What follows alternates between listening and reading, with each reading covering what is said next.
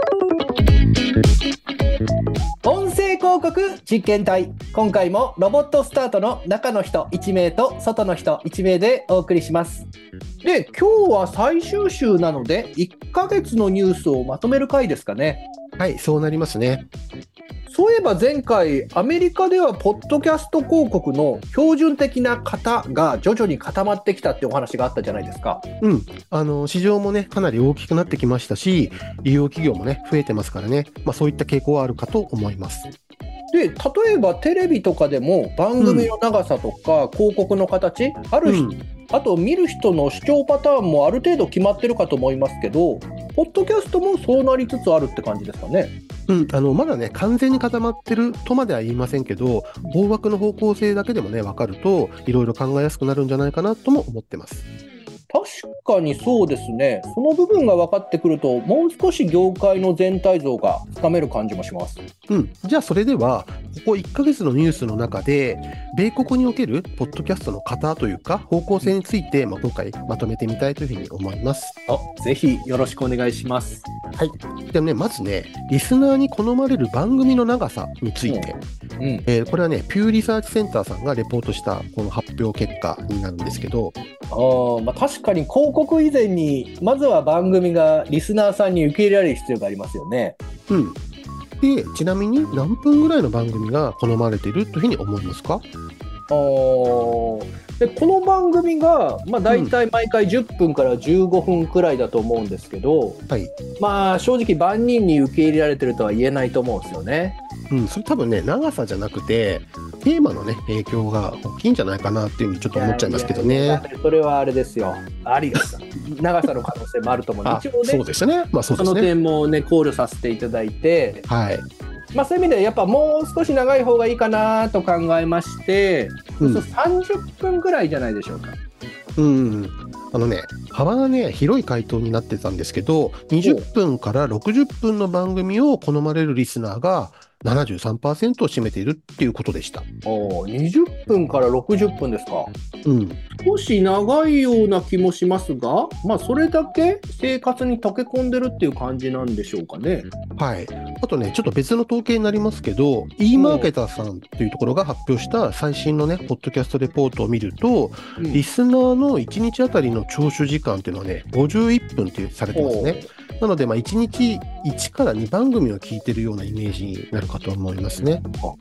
起きてる時間の5%くらいを占めてる感じなんですね。うん。ちなみにね、えっ、と、2021年時点では、えっ、とね、1日に44分っていうことだったんで、まあ、成長率自体はね、鈍化している傾向はあるんですけど、まあ、引き続きね、とは言っても拡大傾向にあるといった形になってます。うーん。で1番組20分ですとか60分っていう話があったと思いますけど、その中にどれぐらいの広告が入ってるんでしょうか、えっ、とね、広告を入れるね、適正な数っていうのはね、キュムラスメディアさんとシグナルフィルインサイツさんが共同でね、行った、米国ポッドキャストレポート2023年秋の中でね、たまたままとめられてましたね。ほうほうほうこれ当然ですけど番組の長さによっても異なりますよね。うん、もちろんそうですね。うんでね、統計は30分番組と60分番組に分かれていて、で30分番組の場合は2.6本、でうん60分番組では3.8本が適正というふうにされてましたね。ざっくり計算すると10分から15分に1本くらいが適切なイメージですかね。うん、そうですね。で、これはね、2017年ぐらいから、まあ、うん統計を取ってるみたいなんですけど、微増はしているけど、まあ、大きくはね、変わってないので、多分この辺りで安定してるのかなっていう感じがしますね。あーそうなるとリスナーが1日51分平均聞いてるとすると、うん。まあ、1日34本くらいの広告に接してる感じですかね。うん。なんか他の広告と比べると少ない気もしますけど。はい。あの、確かにね、YouTube とか見ると、まあ、再生した瞬間に2本ぐらいね、連続で広告流れることとかありますよね。ででテレビとか見てても、まあ、かなりね、広告のか本数流れますよね。それに比べるとね、この点はどう捉えたらいいんでしょうか？そうですね、これもね、ちょっとね、ニールセンさんが2023年米国消費者調査レポートっていうのを発表したときに載ってたんですけどね、メディアごとの広告量についてどう思うかっていうね、質問をしてるんですね。で、この回答っていうのがね、多分参考になるかなというふうに思います。おーかなりドストレートな質問な気もしますけど、どんな答えだったんでしょうか？うん、これね、映像系のメディアは、軒並み25から40%の視聴者が、広告の数が多すぎるっていうふうに回答したんですね。うんうん、でそれに対して、ポッドキャストの広告が多すぎるって回答したのが、えー、と11%ということでね、比べると圧倒的に低い結果だったんですね。まあ、確かに今までの情報からすると、まあ、それはそうでしょうねって感じもしますけど、でもうん。もしかしたらニールセンさんがこのポッドキャスト推しっていう可能性はありませんか？いやいや、あのね、ニールセンさんっていうのは、立場上ね、あらゆる広告の箱推しだと思いますし、今今回の統計も、ポッドキャストにフォーカスを当てたレポートではなかったんで、さまざ、まな広告媒体に焦点を当てた統計の中で、まあ、ポッドキャスト広告も扱ってたって、まあ、そういうことなので、まあ、そういった恣意性はないんじゃないかなというふうに思います。ということは他の広告媒体と比較すると伸びしろがあるっていう見方もできますよね。うん、鋭いですね。あの、残りね、89%のリスナーは、うんえっ、と、ポッドキャストの広告量に関しては適正か、まあ、もしくは少ないっていうふうに回答してるんですね。で少なくとも、まあ、現在出稿されている広告は高い確率で重用されているとも考えられますので、まあ、この現状はね、前向きな状況ではないかなというふうに言えるかと思います。もうなんなら応援してるポッドキャスターさんにもっと広告入れてくれみたいな声もそうそうそうそうありますよねわかる気もしますよね。うん。でちなみに今までってアメリカの話だったと思うんですけど、日本に関わるポッドキャスト広告の、まあ、データですとか、まあ、そういう情報って最近ないんでしょうか？うんとね、ポッドキャスト広告っていうところよりはもうちょっとね、ひ枠組みの広い話になっちゃうんですけど、音声広告領域として、まあ最近ね、ラジコさんが、えー、とビジネスサイトを開設して、そこでね、情報を少しまとめられてるっていうのがあります。ほうほうほう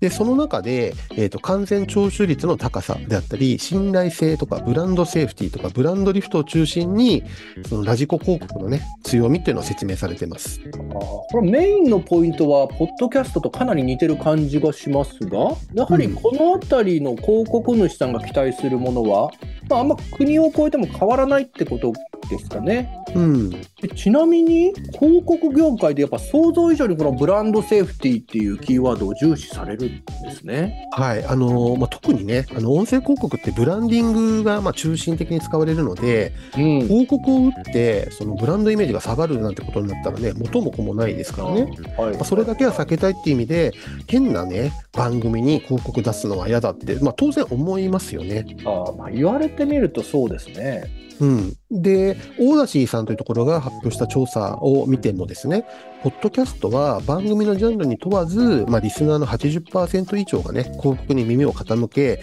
好意的な反応を示すっていうのがあったんで、まあ、音声広告とかポッドキャスト広告のね、強調すべき特徴だというふうに言えると思うんですよね。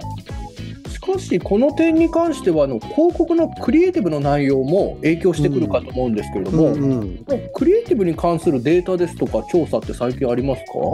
たまたまね、あったんですけど、キュムラスメディアさんがね、かはい。統計、その点にも触れていて、クリエイティブについてはね、ややね、難易度の高い結果っていうのが示されてるんですね。な難易度が高いって何ですか？えっとね、質問として、リスナーにどんな広告を聞きたいですかっていうふうに問いかけたんですね。ほうほうほすると、71%のリスナーが、面白い広告クリエイティブを聞きたいし、でね、72%は実際にそういう広告を聞いたことがあるっていうふうに回答したんですね。つまりは面白いクリエイティブを作ってくれっていうことですか？そうです。いやそれはハードル高いですよねよね。しかしさすがにこれどんな広告を聞きたいかっていうこれ質問の仕方にも問題があるんじゃないでしょうか？そうですよね。言われてみるとね、回答絞られますよね。ねつまんない広告を聞きたいって言う人いないですもんね。いやいやそうですね例えば私もその周りにどんな話聞きたいですかって尋ねたら多分それなりの確率で面白い話聞きたいってくる気もするんですよね。うん、で一方であの最近はねやっぱり面白いものが拡散されるって流れもねあると思うのでその点含めるとやっぱりね重要な要素なんだなというふうに思いますね。確かに拡散性まで考慮すると、まあ、そうなりますよね。うん、でこれってでもポッドキャスト広告に限らずどんな広告媒体でもねクリエイティブっていうのは広告効果に影響を与えるってことかと思いますね。なるほど。ということであの一区切りついたかと思うので今日はこの辺りにしましょうか。はい。ちなみに年末年始はこの番組はどうされますか？そうですね、まあ、2週間ほど充電期間とさせていただいて、次回は1月15日に更新させていただければなというふうに思います。なるほど。少し時間が空くので、その間に業界のことを勉強しておくようにします。うん。で、テキストメディアのね、オーディオスタートニュースに関しては、この期間もね、めぼしい情報があれば、もちろん更新をしていきますので、まあ、そちらもね、あの活用していただければなというふうに思います。かしこまりました。それでは本日もお聞きいただきありがとうございました。ありがとうございました。また来年もよろしくお願いいたします。よろしくお願いいたします。音声広告に興味のある方、音声広告についてもっと知りたい方、こんな検証をお願いしたいという方がいれば、概要欄にあるリンクよりお気軽にご連絡ください。それではまた。